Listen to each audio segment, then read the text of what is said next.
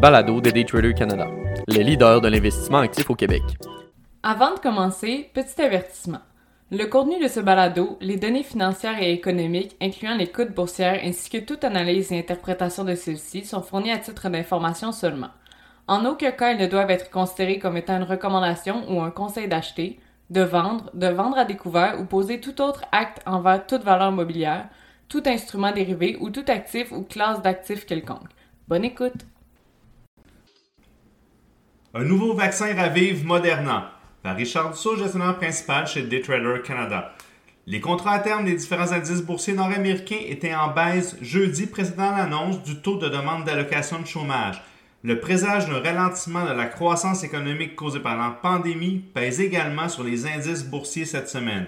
Une bonne nouvelle de Moderna apporte cependant un peu d'optimisme. Le cours du titre de la compagnie augmentait de plus de 30 dollars ou plus de 7% dans la journée de jeudi au moment d'écrire ces lignes, suivant l'annonce d'un vaccin à dose unique pour renforcer l'immunité contre la COVID et la grippe. La, la révélation du vaccin mRNA 1073 a été faite jeudi par le CEO Stephen Bensol. Le dirigeant associe le nouveau type de vaccin au début d'une nouvelle ère de médicaments basés sur l'information. Ce nouveau type de protection utilisant la technologie ARN messager pourrait bientôt être utilisé pour lutter aussi contre d'autres formes de maladies. Moderna est un exemple parfait pour saisir l'impact des événements sur les titres en bourse. Je vous rappelle que le cours de mRNA se négociait sous la barre des 20 à la mi-février 2020 tout juste avant la progression inattendue de la pandémie. Le titre se négocie actuellement autour de 455 Son sommet historique, atteint le 10 août dernier, s'élève à 497 et 49.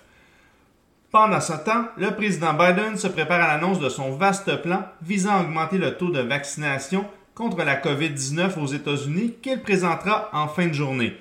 Alors qu'au Canada, nous entrons progressivement dans une quatrième vague les cas au sud de la frontière plafonnent à un nombre très élevé. L'Université John Hopkins compile en moyenne 151 500 nouveaux cas quotidiens, ce qui porte les infections au niveau inquiétant observé à la fin janvier de cette année.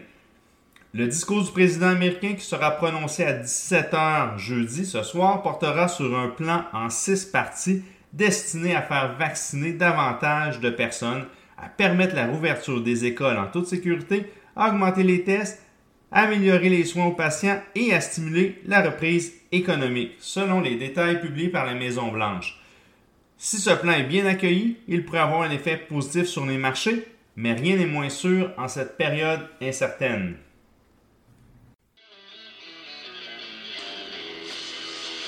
C'était le balado de Daytrader Canada. Pour plus d'informations sur nos programmes de formation et d'accompagnement, veuillez visiter daytradercanada.com.